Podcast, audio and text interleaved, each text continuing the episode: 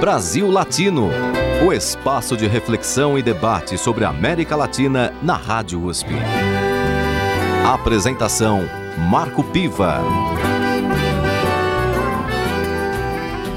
Olá, ouvintes da Rádio USP São Paulo, Rádio USP Ribeirão Preto. Estamos iniciando a edição do Brasil Latino, o programa que busca aproximar o Brasil da América Latina e a América Latina do Brasil. Se você quiser acompanhar as nossas edições, estamos em todas as redes sociais e também no Facebook. Se quiser escrever, mandar sugestão de pauta, música, sua opinião e sua crítica, escreva para ouvinte@usp.br. Repetindo, ouvinte@usp.br. Na edição de hoje, entrevistamos Carlos Tibúrcio, que é jornalista e foi coordenador da equipe de discursos da Presidência da República no período 2003 a 2016. Ele é diretor da agência Interpress Service para a América Latina e integra o Conselho Internacional do Fórum Social Mundial, do qual foi um dos fundadores. E é esse o tema que nós vamos abordar na edição do Brasil Latino de hoje. Bem-vindo ao Brasil Latino, Carlos Tiburcio. Ah, eu agradeço muito, Marco, o convite. Será um prazer conversar com você aqui no Brasil Latino. Vamos começar um pouco com história, porque já se vão aí muitos anos da criação do Fórum Social Mundial e é interessante porque talvez tenhamos até ouvintes que nem tivessem nascido na época.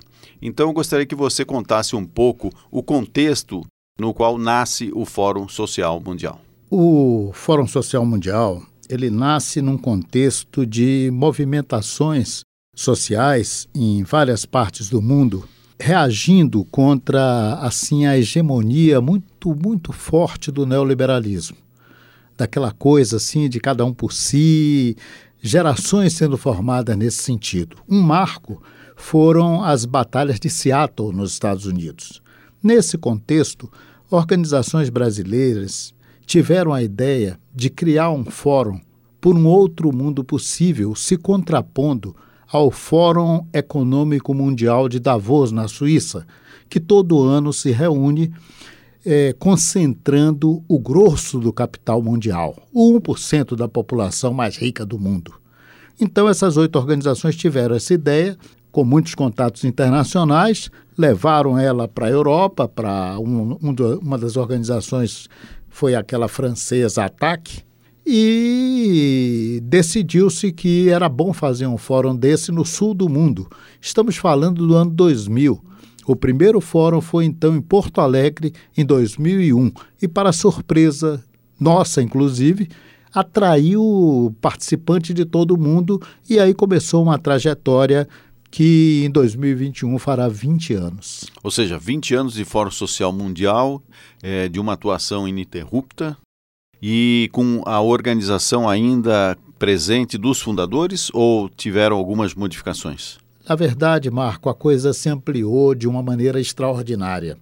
Já no primeiro ano, depois da realização do primeiro Fórum de Porto Alegre, criou-se um Conselho Internacional que existe até hoje, e que tem mais de 120 organizações de todo o mundo. Então este conselho ele, ele vai, digamos assim, construindo a memória, construindo a continuidade é, desse projeto e talvez eu possa lhe dizer com muita certeza de que nesses 20 anos não surgiu no mundo nenhum movimento paralelo, parecido, com tal amplitude, com tal capilaridade, democrático e gerador de muitas articulações e muitas alternativas. Nesse sentido, de mais de 100 organizações, quer dizer, isso aí implica uma ginástica é, internacional muito grande, ou seja, deslocamentos. Como que se sustenta o Fórum Social Mundial? Ele se sustenta fundamentalmente pela força da sua amplitude e capilaridade. Quer dizer, como são muitas organizações é, espalhadas por todos os cinco continentes, você tem um processo de, quando a gente realiza ou reunião do Conselho Internacional ou mesmo o evento, a edição planetária, como aconteceu agora de novo no Brasil, em março do ano passado, em Salvador, Bahia. Nós conseguimos reunir 80 mil pessoas presencialmente, fora aquelas que participam de maneira indireta pelos meios tecnológicos atuais. Então, você tem algumas organizações, vou citar uma delas, a Pão para o Mundo, que tem uma base na, na Alemanha, são organizações, a Caritas Internacional e muitas outras, que contribuem digamos, de uma forma um pouco mais pesada, e o resto do recurso vem dessa capilaridade ampla espalhada por todo o mundo. Então não é um fórum rico, mas é um fórum que é capaz de cumprir a sua agenda. E do ponto de vista dessa agenda, você citou que o Fórum Social Mundial teve início até como um contraponto ao Fórum Mundial de Davos, que reúne a nata do capitalismo mundial. E nesse momento, então, era toda uma mobilização em função de se mostrar essa possibilidade de um outro mundo possível, não só é, consolidado ou visto através dos olhos do capital, mas também visto através dos olhos das pessoas. Né? Nessa trajetória de 20 anos, quais foram as principais mudanças nas bandeiras políticas ou, de certa forma, aquele espírito inicial permanece? Olha, eu lhe diria que o Fórum logrou uma vitória porque hoje no mundo a gente não pode dizer que o neoliberalismo não esteja questionado. Você tem hoje setores sociais os mais amplos possíveis, setores políticos que questionam essa hegemonia do neoliberalismo, essa coisa de que a mão invisível do mercado resolve tudo. Todo mundo sabe que não é assim que funciona. É, você tem uma grande maioria da população mundial ainda carente de direitos básicos a, de se alimentar, de ter direito ao trabalho, e todas essas coisas são prejudicadas se tudo é visto sob o ponto de vista do lucro e não dos direitos sociais das pessoas.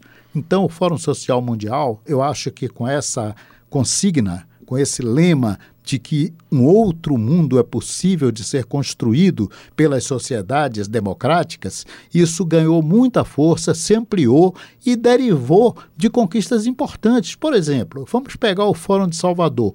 O Fórum de Salvador possibilitou a maior é, concentração de representação negra do mundo num estado como a Bahia, que tem a maioria da sua população negra. Para você ter ideia, tinha mais de 20 anos que as religiões de matriz africana espalhadas pelo mundo não se reuniam num local só e o fizeram no Fórum de Salvador.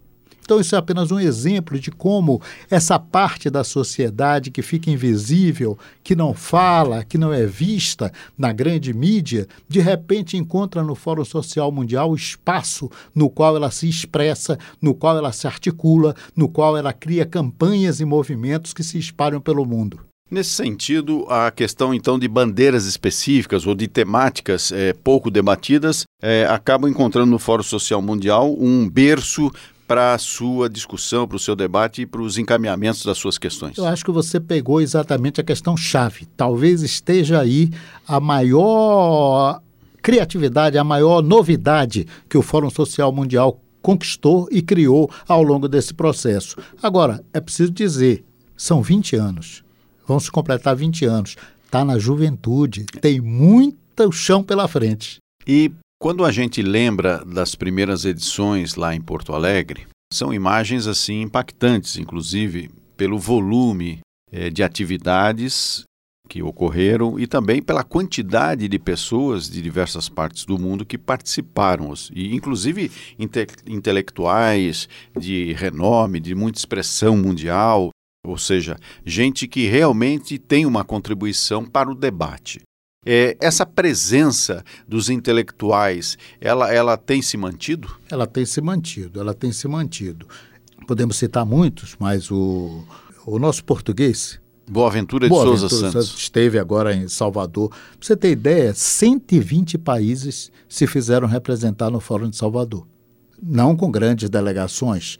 Os estrangeiros chegaram a cerca de 8% dos 80 mil que participaram, mas é uma representatividade importante quando você vê isso no conjunto de países.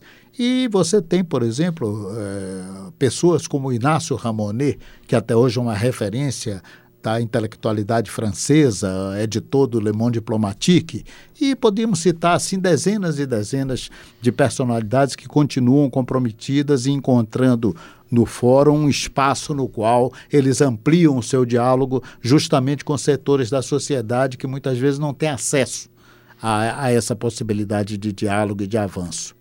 Carlos, são 20 anos relativamente jovem. É, um ainda tem muito chão pela frente e se pensarmos a história, o chão é imenso porque ultrapassa inclusive as nossas vidas nesse sentido. Mas é, do ponto de vista da memória nesses 20 anos, como é que vocês articulam a memória do Fórum Social Mundial? Nós estamos enfrentando um grande desafio neste momento, que é justamente a adequação do fórum a essa revolução tecnológica dos, das últimas décadas, dos últimos anos.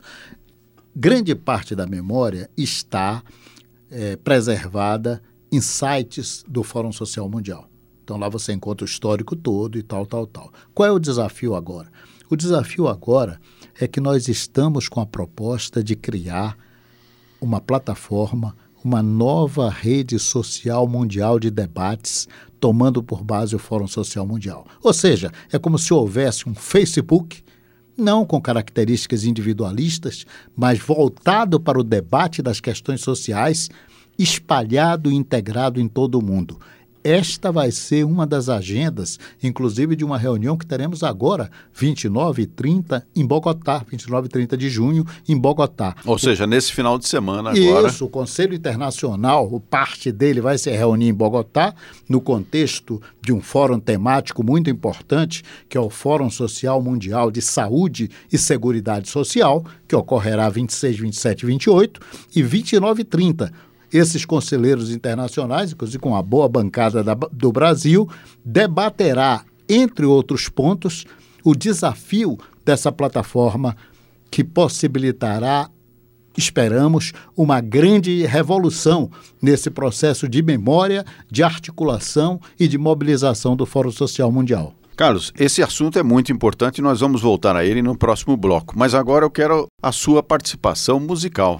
Você pode indicar para a gente aí uma música e nós aqui tocamos, certo? Olha, eu vou indicar uma das músicas que eu mais gosto da música popular brasileira, que é do Belchior, cantada por Elis Regina, como nossos pais. Então vamos ouvir. Brasil Latino. Não quero lhe falar, meu grande amor,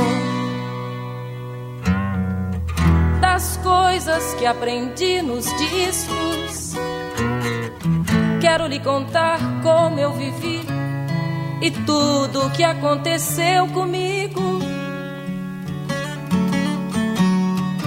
Viver é melhor que sonhar.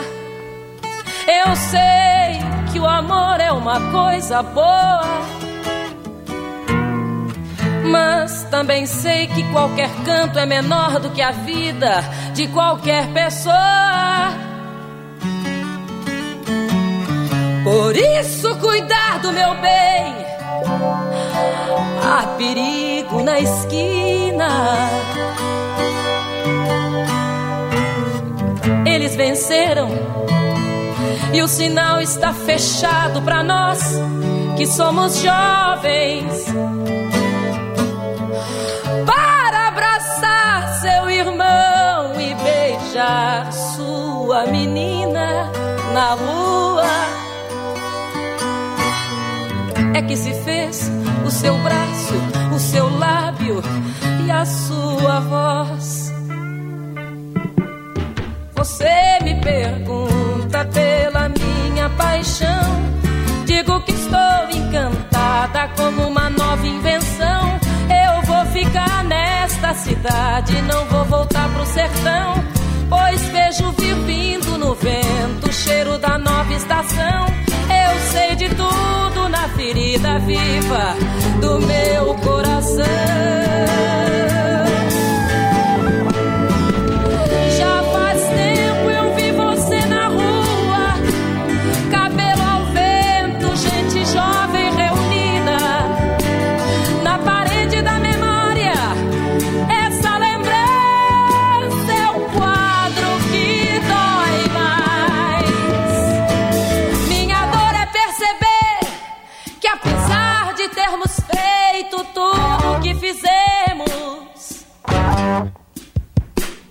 ainda somos os mesmos e vivemos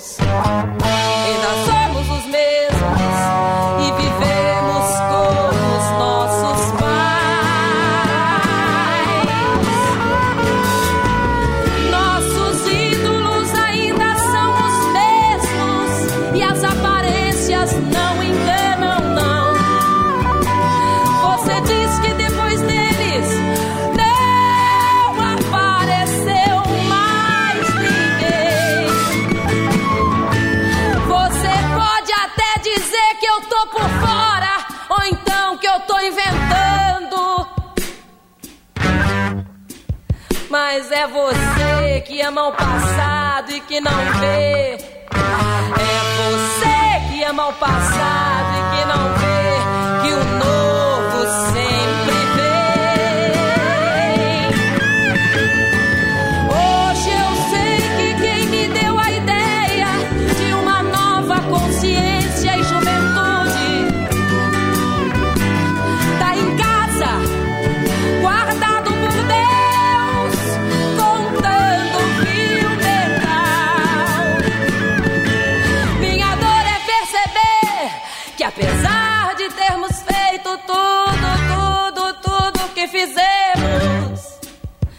nós ainda somos os mesmos e vivemos. Ainda somos os mesmos e vivemos. Ainda somos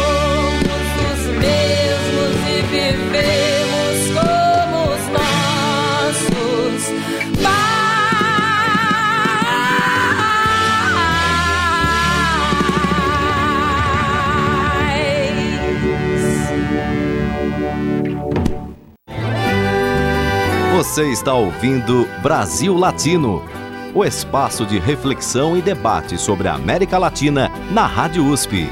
A apresentação: Marco Piva. E voltamos com Brasil Latino. Na edição de hoje, entrevistamos Carlos Tibúrcio, jornalista, foi coordenador da equipe de discursos da Presidência da República no período 2003-2016, portanto, governos Lula e Dilma. Ele é diretor da agência Interpress Service para a América Latina e integra o Conselho Internacional do Fórum Social Mundial, do qual foi um dos fundadores. E o tema do nosso encontro hoje é exatamente o Fórum Social Mundial, que vai completar 20 anos de existência. Carlos Tibúrcio, no bloco anterior a gente falava sobre a ideia do Fórum Social Mundial ter a sua própria plataforma de comunicação. Explica um pouco melhor essa ideia. Marco, é, tornou-se uma necessidade cada vez mais forte que as forças democráticas do mundo, as forças sociais, a sociedade civil, tivesse um instrumento próprio de articulação, de comunicação, de troca de ideias, de debates. Por quê? Porque nós pensamos que a humanidade não vai abrir mão das redes sociais mundiais, porque elas são um campo, um espaço maravilhoso de comunicação em todo o mundo. Mas as redes sociais atuais, elas estão questionadas. Inclusive por quê? Porque são monopólios privados que controlam as informações do cidadão e da cidadania, ou para fins é, de interesse comercial, ou para fins até políticos. Por exemplo, essas redes sociais privadas, elas controlam a, aonde chega a minha mensagem, aonde chega a minha postagem. Eu tenho que pagar para ampliar a, o acesso às minhas postagens. Então, por causa de uma série de razões nesse sentido, as forças sociais começaram a ver que elas precisam também construir uma plataforma própria, usar as que têm principalmente aquelas que têm, que se baseiam em software livre, que têm uma, uma possibilidade muito maior, democrática, de interação com elas. E, ao mesmo tempo, construir uma própria. Esse é o desafio.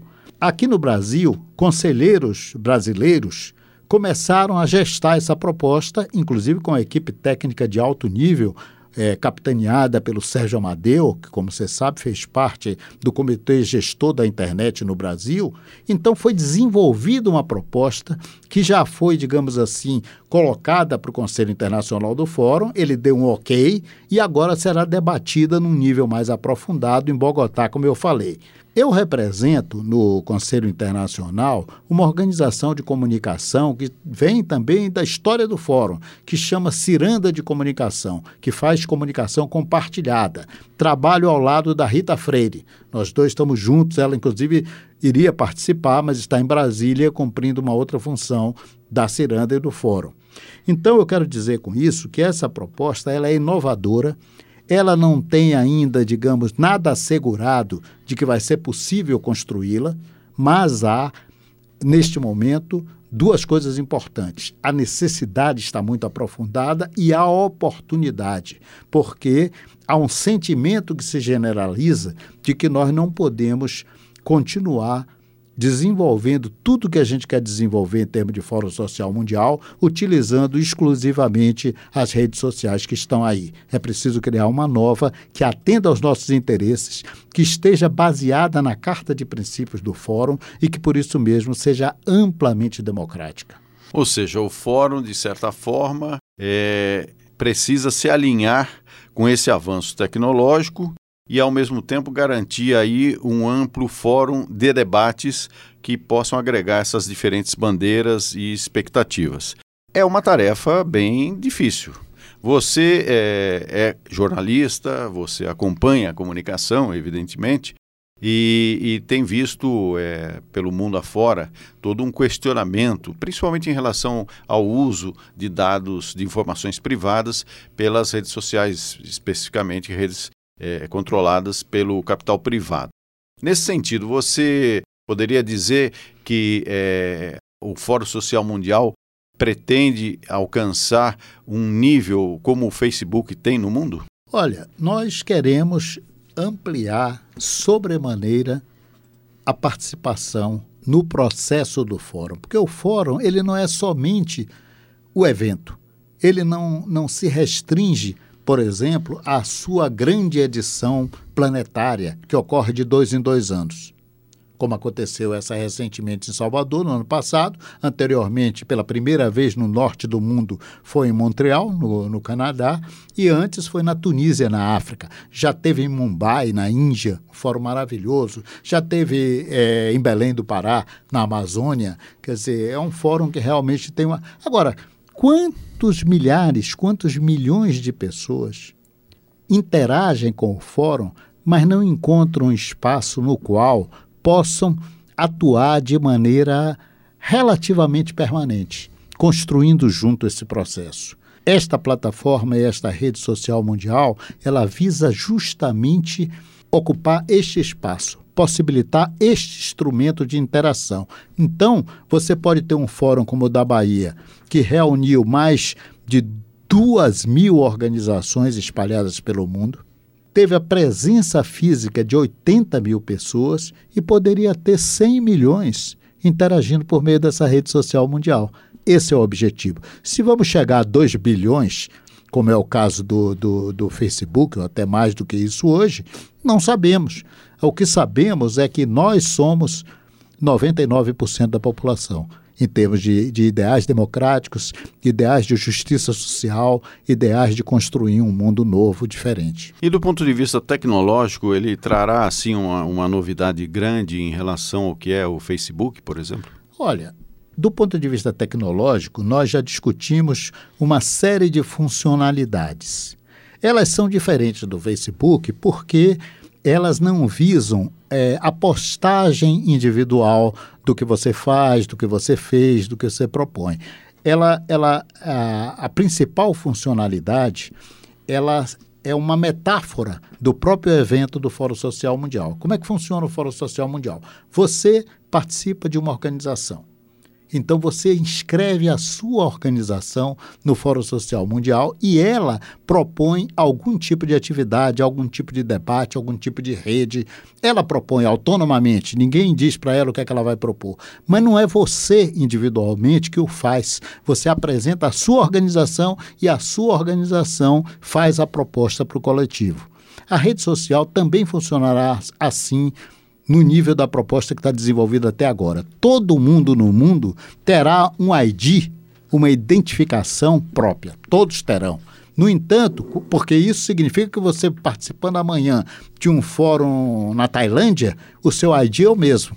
Se você participa agora em Bogotá do Fórum Social Mundial de Saúde, Saúde e Seguridade Social, o seu ID, a sua identificação é a mesma, mas você traz com você a organização à qual você pertence, o círculo ao qual você pertence, a temática específica que você defende e você joga isso para dentro da rede social mundial. Essa é a grande diferença. É por isso que ela não é um, uma rede de características de individualidades, mas ela é uma rede de características de círculos, organizações e movimentos sociais espalhados em todo o mundo. Por exemplo, vou dizer uma coisa: eu nunca tinha ouvido falar numa associação mundial de albinos albinos. Eles estiveram na Bahia, vieram da África. Você não sabe o sofrimento dessas pessoas albinas, o preconceito que elas sofrem. Elas tiveram que se organizar. Nunca tinha ouvido falar, são invisíveis. No Fórum Social Mundial eles tiveram espaço, se articularam com albinos de outras partes do mundo, começaram a construir uma relação, uma rede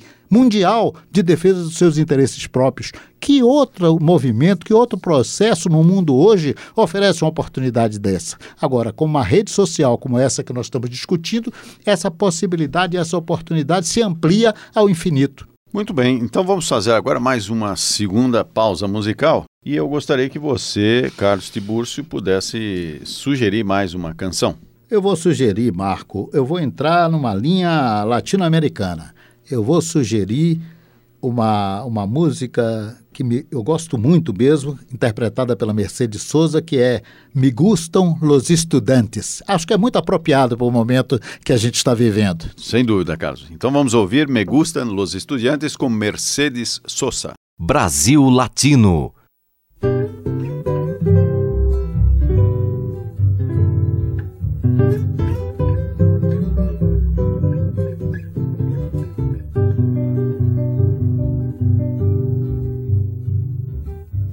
Los estudiantes, jardín de nuestra alegría.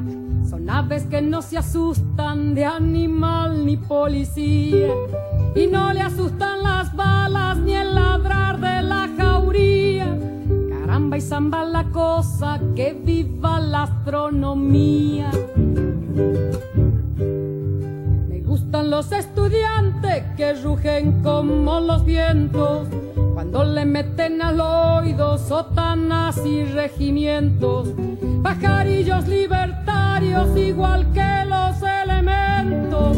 Caramba y zamba la cosa, que viva lo experimento.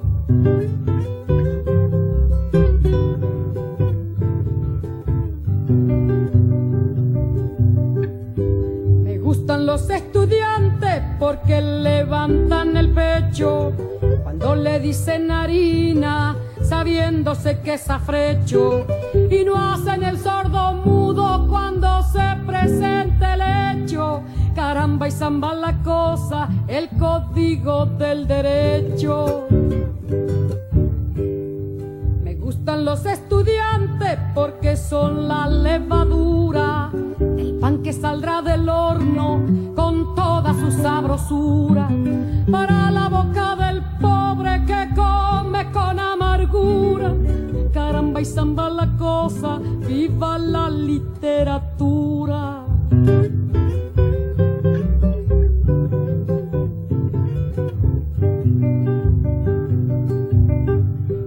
Me gustan los estudiantes que marchan sobre la ruina con las banderas en alto a toda la estudiantina.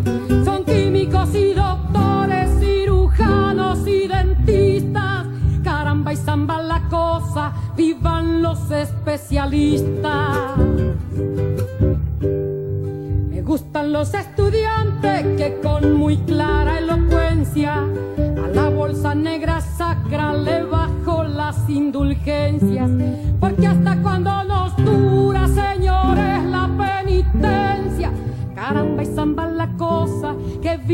toda la ciencia caramba y zamba la cosa, que viva toda la ciencia. Ouvimos Mercedes Sosa interpretando Me Gustan los Estudiantes. E voltamos à nossa conversa com Carlos Tibúrcio, jornalista, diretor da agência Interpress Service para a América Latina e integrante do Conselho Internacional do Fórum Social Mundial, que é o tema do nosso debate de hoje. Carlos Tibúrcio, é, o fórum aí vai completar 20 anos, é, é uma idade bem jovem. Para quem é um militante mais antigo das causas sociais, é, como é que você vê esse movimento que, de alguma forma, ele traz é, novidades nas formas de organização tradicional? Quer dizer, Você tem aí toda a, a, organização, a militância naqueles formatos meio quadradinhos, talvez.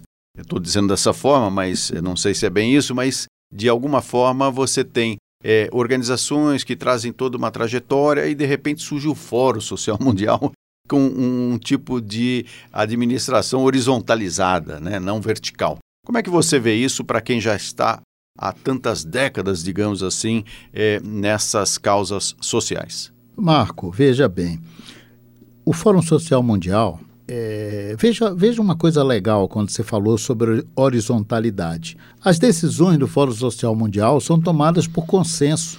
Não tem votação de maioria sobre minoria. A gente discute, discute, discute, aprofunda até chegar a um denominador comum.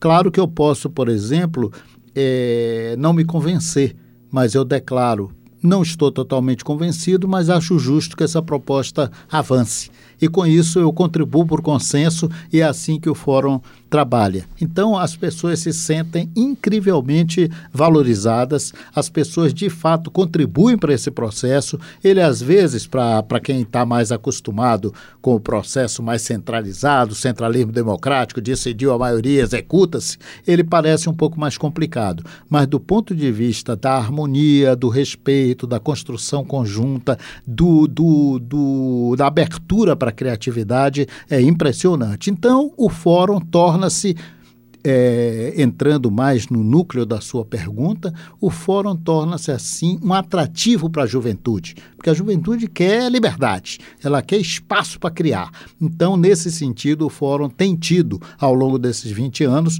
uma capacidade muito grande de atrair pessoas mais novas que estão entrando na política ou que estão é, desenvolvendo novas ideias e novas propostas. Mas aí acontece um fenômeno interessantíssimo. Para os mais velhos, para os mais antigos, para os que já viveram uma, uma boa parte aí da vida, o fórum é extremamente rejuvenescedor. Eu vivi isso há 20 anos atrás, quando ele foi criado, e vou lhe declarar para você e para os ouvintes da Rádio USP. O fórum continua sendo extremamente rejuvenescedor hoje. Você participa, você, você se sente como na flor da juventude, com possibilidade de criar o novo e de batalhar por aquelas ideias que você acredita. E falando em batalhar pelas ideias que a gente acredita, é, eu quero que você sugira é, mais uma música para os nossos ouvintes. Bem, vou continuar na nossa, no nosso sentimento forte latino-americano e vou sugerir a música do Vitor Hara. Vitor Hara foi assassinado pela, democracia, é, pela ditadura do Pinochet no Chile, com a música Te Recuerdo Amanda, que também é uma homenagem aos meus filhos e, sobretudo, à minha filha mais velha, que se chama Amanda. Perfeito. Então vamos ouvir Te Recuerdo Amanda com Victor Hara. Brasil Latino.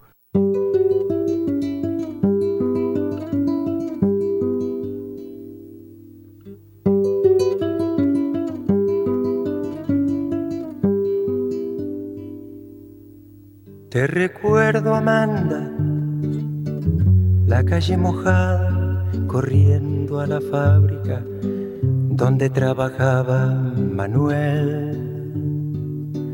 La sonrisa ancha, la lluvia en el pelo, no importaba nada, ibas a encontrarte con él, con él con él, con él, con él. Son cinco minutos, la vida es eterna en cinco minutos.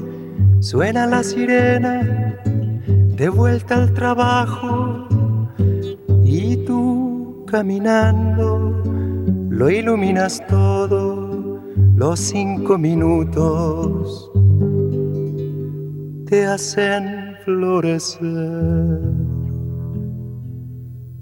Te recuerdo, Amanda, la calle mojada, corriendo a la fábrica donde trabajaba Manuel.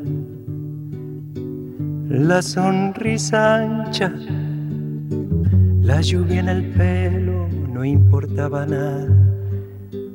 Ibas a encontrarte con él, con él, con él, con él, con él que partió a la sierra, que nunca hizo daño, que partió a la sierra y en cinco minutos quedó destrozado.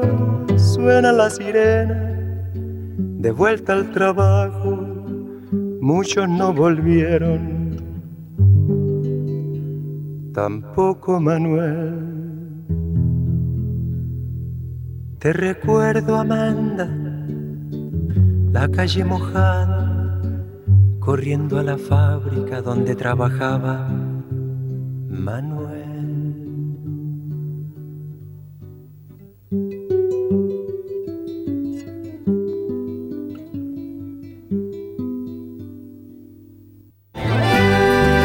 Você está ouvindo Brasil Latino o espaço de reflexão e debate sobre a América Latina na Rádio USP. A apresentação: Marco Piva.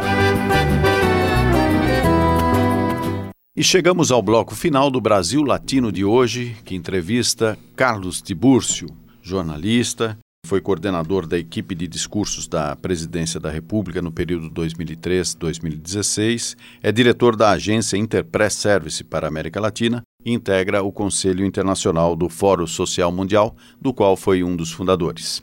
Carlos Tibúrcio, já conversamos bastante aqui sobre o Fórum Social Mundial, que vai completar 20 anos. Inclusive, neste final de semana, dias 29 e 30, ocorre em Bogotá a reunião do Conselho Internacional. E também eh, nessa semana ocorre o Fórum Social de Saúde e Seguridade Social. Ou seja, o fórum também agrega temáticas diferentes e talvez eh, isso represente a, a, beleza e a força eh, dessa iniciativa que reúne mais de 120 organizações no mundo inteiro. Mas agora vamos falar um pouco então sobre América Latina. Você é um um analista dos fatos políticos, econômicos do nosso continente. Eu gostaria um pouco da sua avaliação sobre a situação atual da América Latina.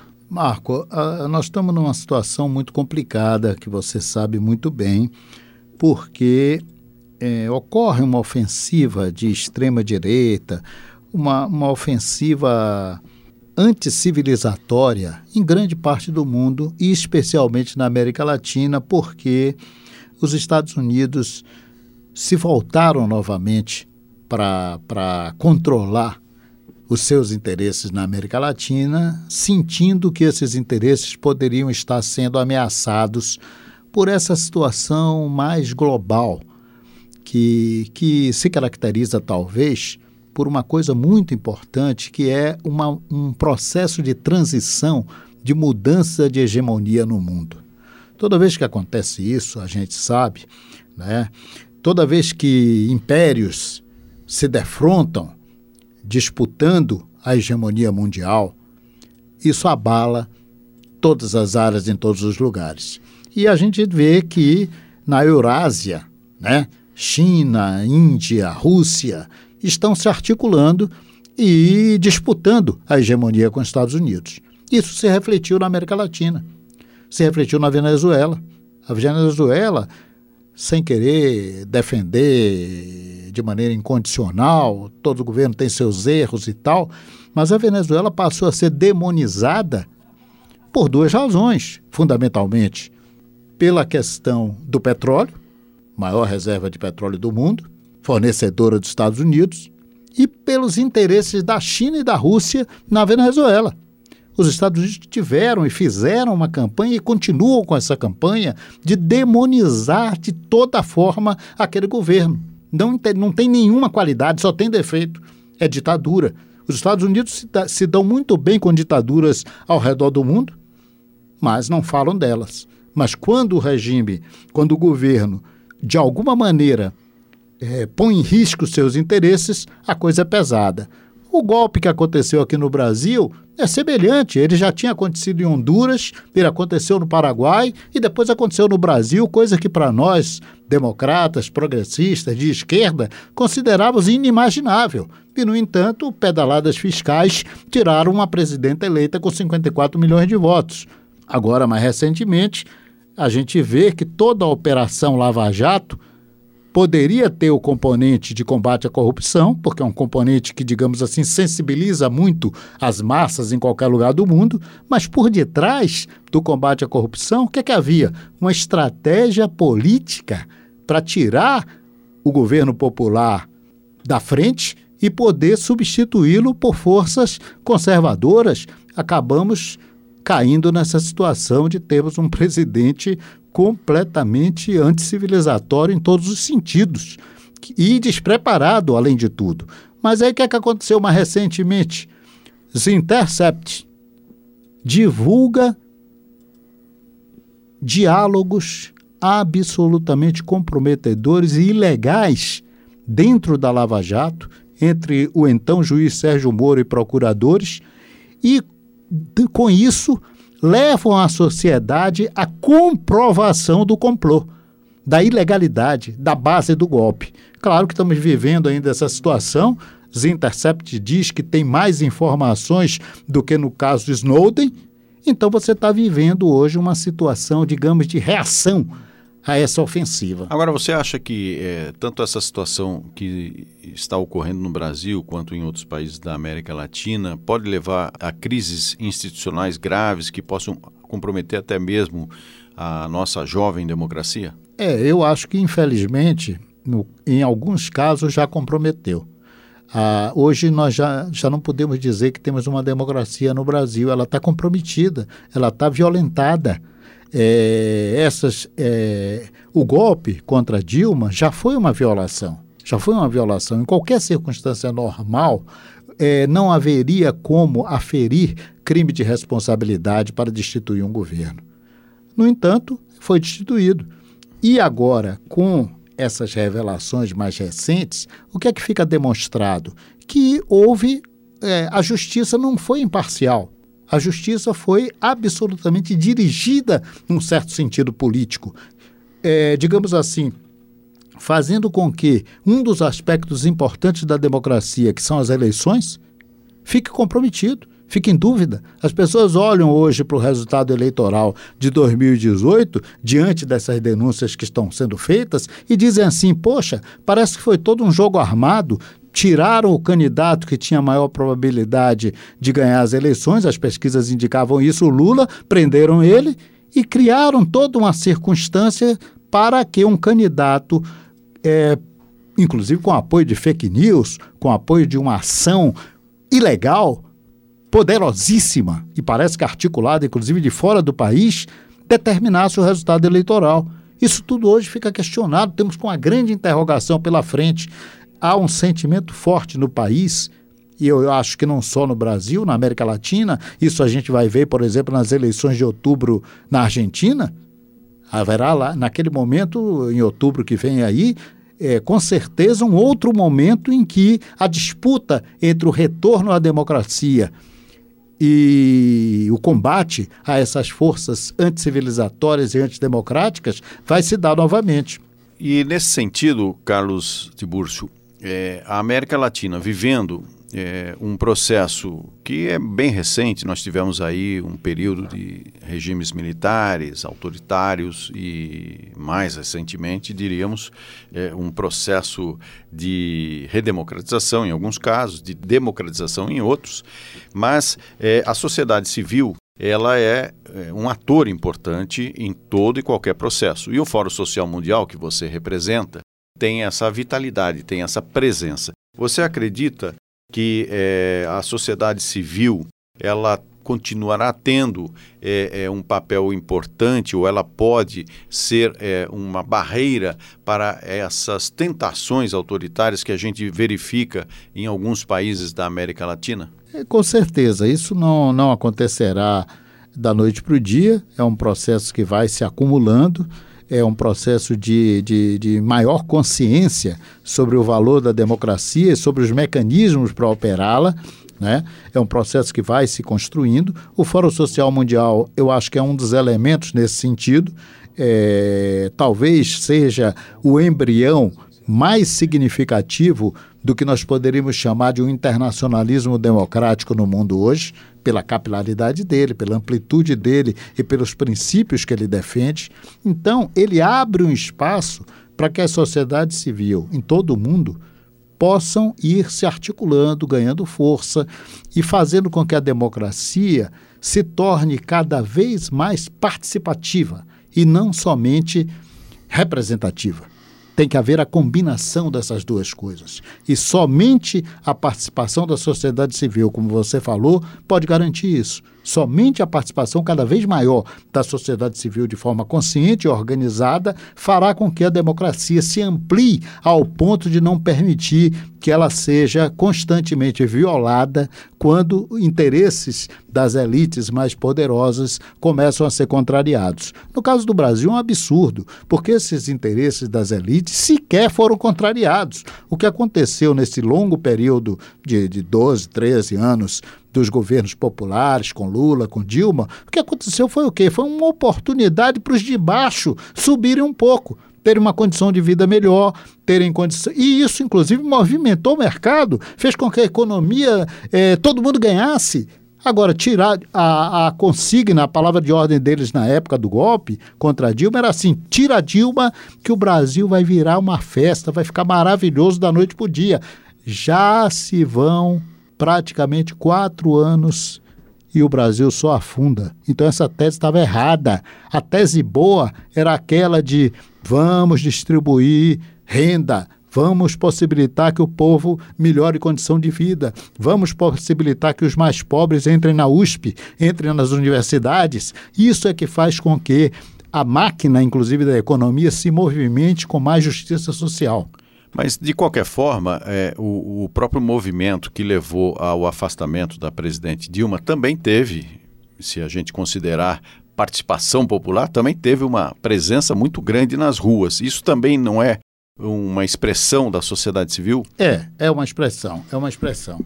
O que acontece aí é o seguinte: os meios de comunicação, e nós sabemos disso, somos jornalistas, os meios de comunicação têm uma influência muito grande. No Brasil, isso é mais especial ainda, porque você tem um monopólio da comunicação na mão de meia dúzia de famílias e tem uma empresa como a Rede Globo, com um poder de influência sobre a sociedade enorme.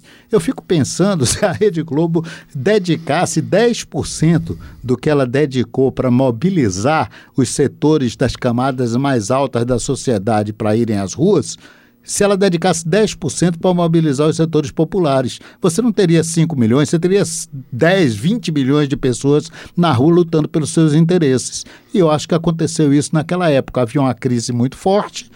É, a campanha, essa bandeira da corrupção, ela é uma bandeira que comove as pessoas, mobiliza as pessoas em qualquer lugar do mundo, então ela pode ser, como foi no caso do Brasil, manipulada para fazer com que as pessoas se movimentem numa certa direção, achando que estão fazendo certo, quando na verdade estão atendendo a interesses escusos que só agora estão sendo revelados. Muito bem, Carlos Tibúrcio, vou pedir para você é, sugerir mais uma música para os nossos ouvintes. Vou sugerir agora uma música de Caetano Veloso, do qual sou um grande fã, na voz de Gal Costa, Vaca Profana. Brasil Latino.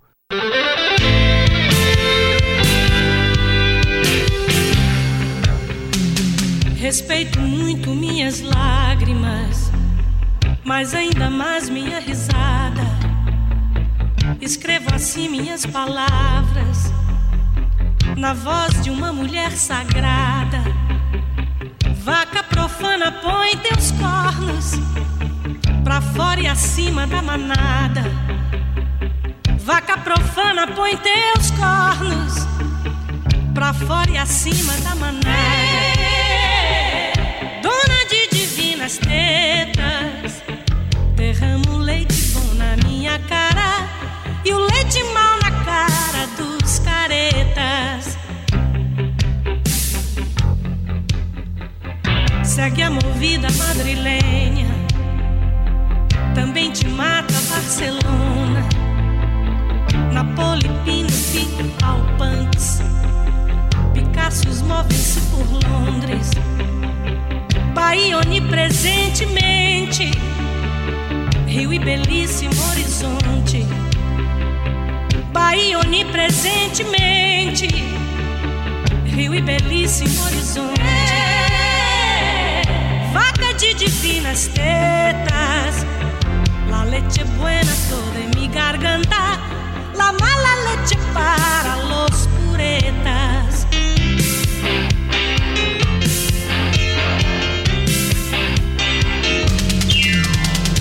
Quero que pinte o amor Betânia, Stevie Wonder, andaluz, mais do que tive em Tel Aviv, perto do mar, longe da cruz, mas em composição cupista, meu mundo Thelonious Monks Blues, mas em composição cupista, meu mundo Thelonious Monks Blues. Dona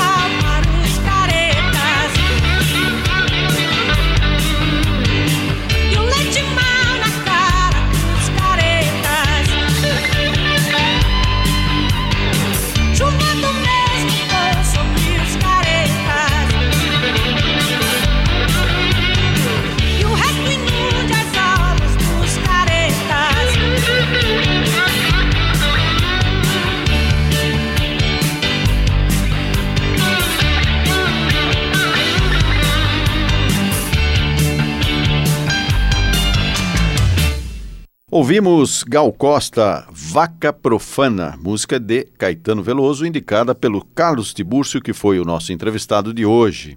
E eu agradeço muito sua participação, Carlos Tibúrcio, as suas explicações e informações a respeito do Fórum Social Mundial. Eu que agradeço, Marco, e agradeço a você, ao Brasil Latino e à Rádio USP. Muito obrigado, Carlos Tibúrcio, e fica aqui o nosso convite para os nossos ouvintes acompanharem sempre o Brasil Latino, o programa que busca aproximar o Brasil da América Latina, a América Latina do Brasil.